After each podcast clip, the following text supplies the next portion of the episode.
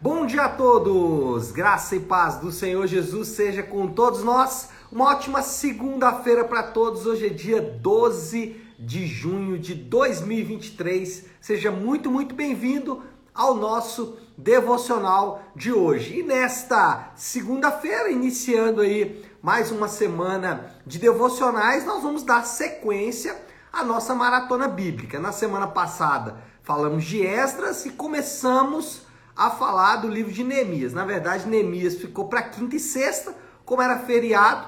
Eu espero que você tenha lido aí os três capítulos por dia. E hoje nós vamos é, seguir aí é, Neemias, hoje capítulo 7, 8, seria 7, 8 e 9, mas vou fazer uma divisão aqui é, para tratar de três assuntos que no livro de Neemias são separados, que é a lei de Deus, a confissão de pecados e também a reestruturação física e espiritual da nação de Israel. Então, segunda, 7 e 8, amanhã 9 e 10 e os restantes 11, 12, 13 para quarta-feira. Tá certo? Então, Neemias hoje 7 e 8. O tema do devocional é o poder da lei de Deus. Deixa eu ler o texto já para vocês aqui. Se você tiver com a sua Bíblia aberta aí, você pode acompanhar. É Neemias capítulo 8, versículo de número 8. Então, Neemias 8, 8 diz assim: Leram o livro da lei de Deus interpretando-o e explicando-o, a fim de que o povo entendesse o que estava sendo lido. Então, Neemias, o governador, Esdras, o sacerdote e escriba, e os levitas que estavam instruindo o povo disseram: Este dia é consagrado ao Senhor nosso Deus.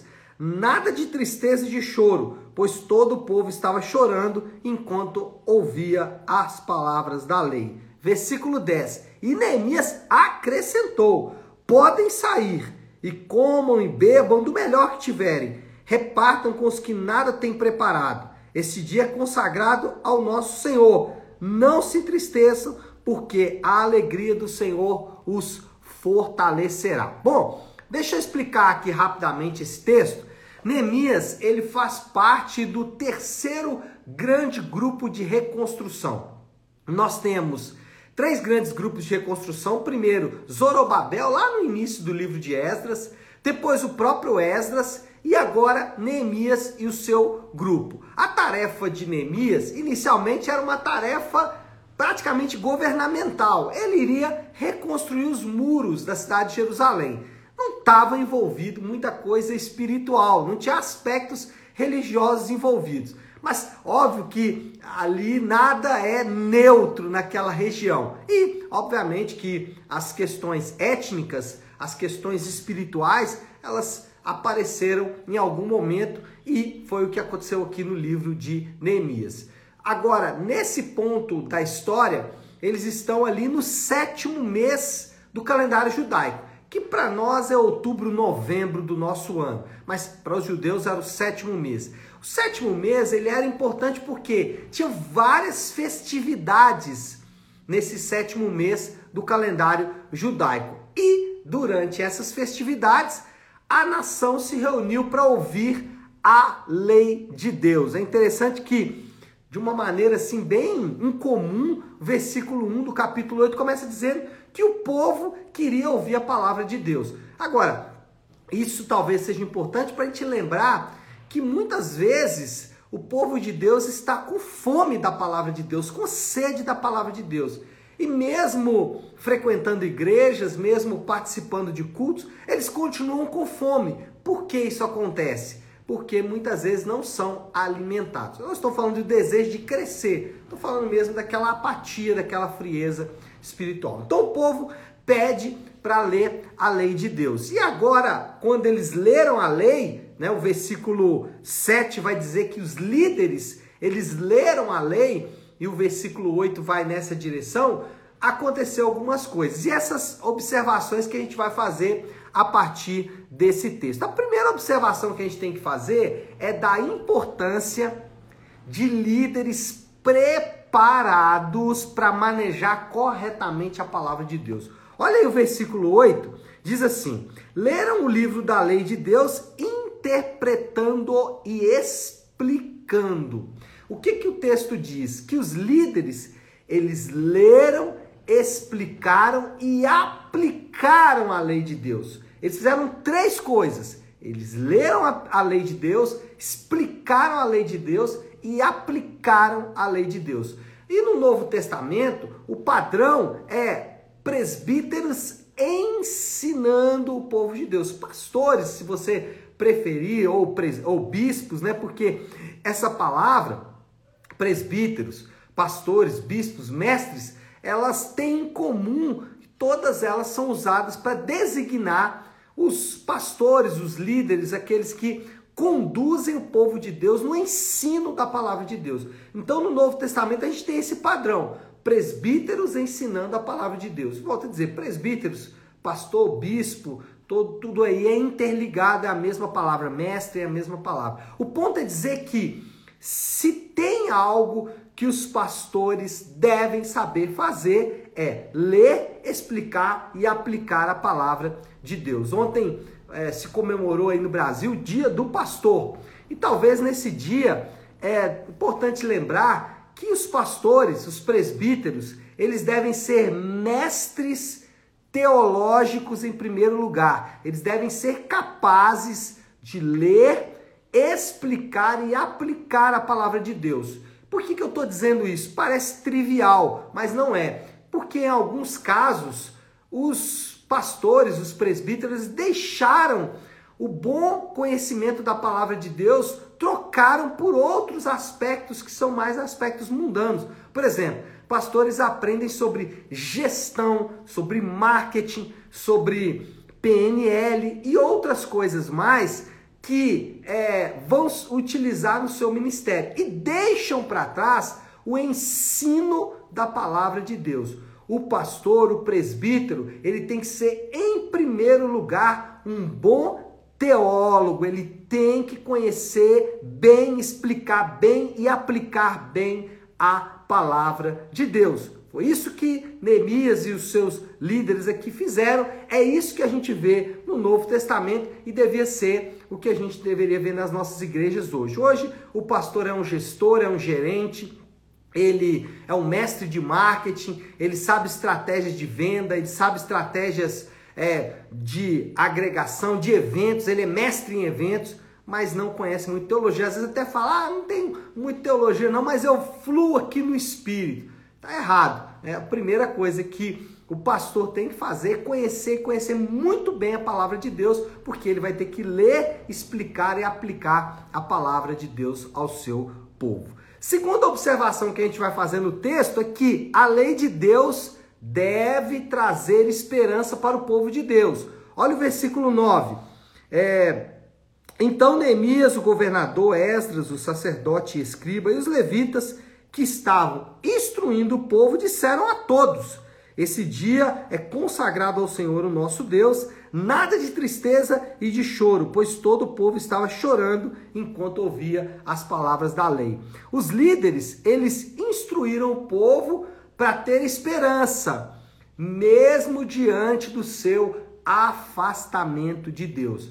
Impressionante como que o povo, ao, ao ler, né, ao, ao, ser instruído de acordo com a palavra de Deus, quando os líderes leram e explicaram a palavra de Deus, aquele povo viu o quanto eles estavam afastados de Deus, o quanto eles estavam distantes do ideal de Deus. E aí os líderes precisaram fazer a segunda coisa que todo pastor deve ser bom a fazer. E aí não é só uma questão de.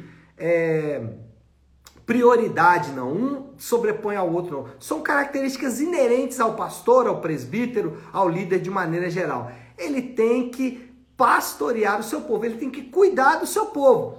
Eles leram a lei, aplicaram a lei, agora eles estão pastoreando, cuidando, aconselhando o seu povo. E essa também é uma característica que se perdeu em muitos pastores eles não pastoreiam mais o povo, eles não vivem no meio das suas ovelhas, eles não vivem como pessoas comuns da comunidade. Mas enfim, o que, que eles fizeram aqui então? Eles foram cuidar do povo para que o povo tivesse esperança.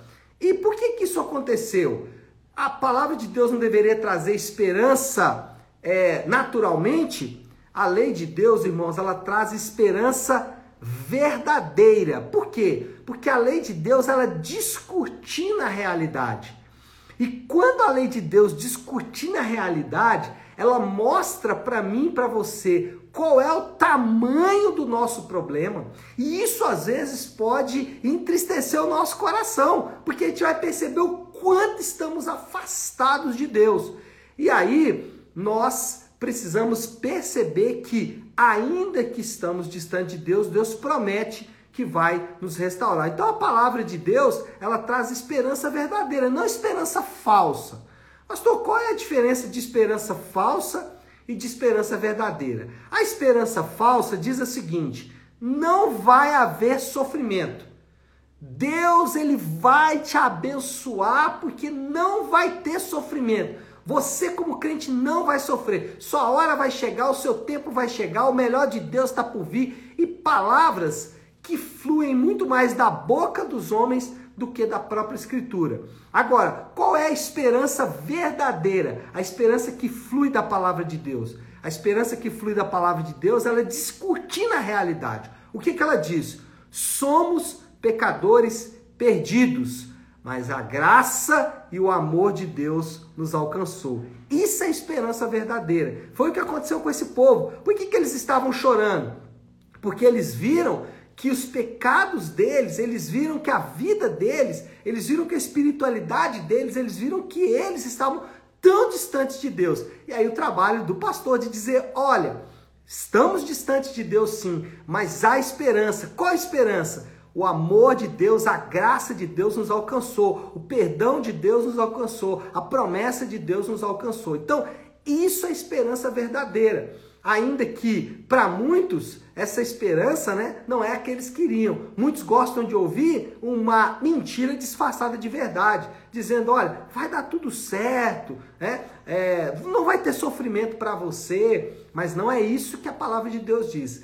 O que a Bíblia diz é que a nossa realidade ela é severa, ela é dura, mas o amor e a graça de Deus sempre nos alcançaram. Bom, primeira observação então, é a importância de líderes preparados para manejar corretamente a palavra de Deus. A lei de Deus deve trazer esperança para o povo de Deus, esperança verdadeira, e a lei de Deus produz resultados práticos. Olha o que aconteceu aí, versículo 10. Neemias acrescentou: podem sair, comam, bebam do melhor que tiverem e repartam com os que não têm nada preparado. Esse dia é consagrado ao nosso Senhor. Não se tristeçam, porque a alegria do Senhor os fortalecerá. Então, o que aconteceu aqui? O povo devia sair o povo devia viver, o povo devia comer, o povo devia ir lá ser generoso com os outros que não tinham nada, o povo devia viver agora a realidade da palavra de Deus. E nós, em toda a Bíblia, somos desafiados a viver a palavra de Deus também. Tem pessoas que às vezes dizem, às vezes falam comigo, pastor, eu não consigo aplicar a palavra de Deus na minha vida. É, o que o senhor fala aí é muito legal, o senhor fala no culto, mas eu não consigo aplicar na minha vida. Por que, que isso acontece, irmãos? Por dois motivos. Primeiro, sistema mundano ele funciona de maneira diferente do sistema de Deus. A gente precisa entender isso. É como se você tentasse conectar o seu computador usando um programa que não é compatível com ele, ele não vai rodar o programa. Então, você precisa entender que o sistema mundano, ele trabalha com parâmetros que a palavra de Deus não reconhece. Então você vai precisar entender que existe uma diferença de dois sistemas. O sistema mundano não se adapta ao sistema de Deus. E segundo, você vai ter que se habituar à nova realidade.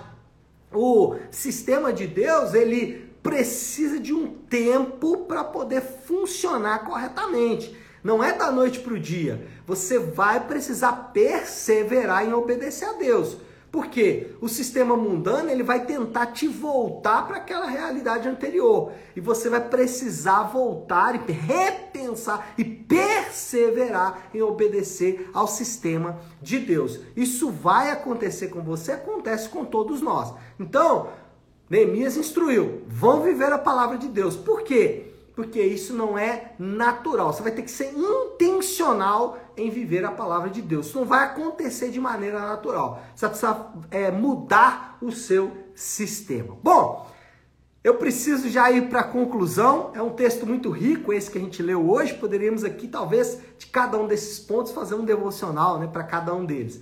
Mas, enfim, moral da história: a alegria e a esperança do povo essa é a moral da história. A alegria e a esperança do povo flui da compreensão renovada na palavra de Deus e da disposição de obedecer.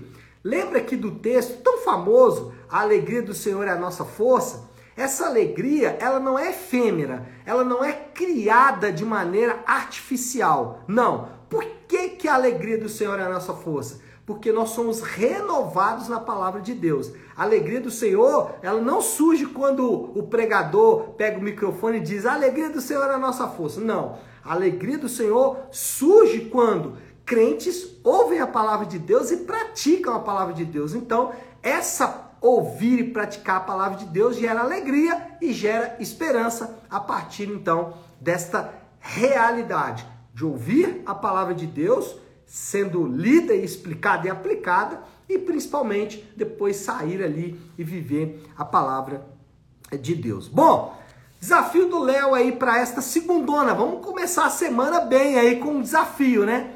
Desafio hoje não poderia ser outro. Vamos praticar a palavra. Então, amigo, o que você ouviu aqui é o que você vai fazer a partir de agora. Você está indo aí para o seu trabalho, eu estou indo aqui para o meu trabalho, todos nós vamos para os nossos desafios diários.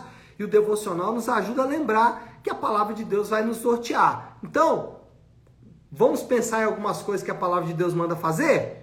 Converter, por exemplo. Então, precisamos nos converter. Alguns é, renovar a sua conversão, outros precisam converter mesmo. Outra coisa que a palavra manda fazer: perdoar, amar, servir. São coisas que a gente vai ter que fazer. Lembra? De maneira intencional. Tá certo, meu povo? Vamos orar, pelo amor de Deus, porque já tem quase 20 minutos que eu estou falando aqui e falando para danar. Então vamos orar para já ir finalizando o nosso devocional. E como eu gosto de fazer toda segunda e sexta-feira, vou começar a semana de devocionais com a oração que o Senhor nos ensinou com a oração do Pai Nosso. Então, se você puder, pare um instante o que você está fazendo e vamos juntos buscar a Deus em oração. Pai nosso que estás nos céus, santificado seja o teu nome. Venha o teu reino, seja feita a tua vontade, assim na terra como no céu. Dá-nos hoje o nosso pão de cada dia. Perdoa as nossas dívidas, assim como perdoamos aos nossos devedores. E não nos deixes cair em tentação, mas livra-nos do mal, porque teu é o reino, o poder e a glória para sempre. Amém, amém e amém. Amém, meu povo? Bom, então é isso. Nós vamos ficando por aqui. Que Deus te abençoe. Uma ótima, uma excelente segunda-feira para todos. Fiquem com Deus.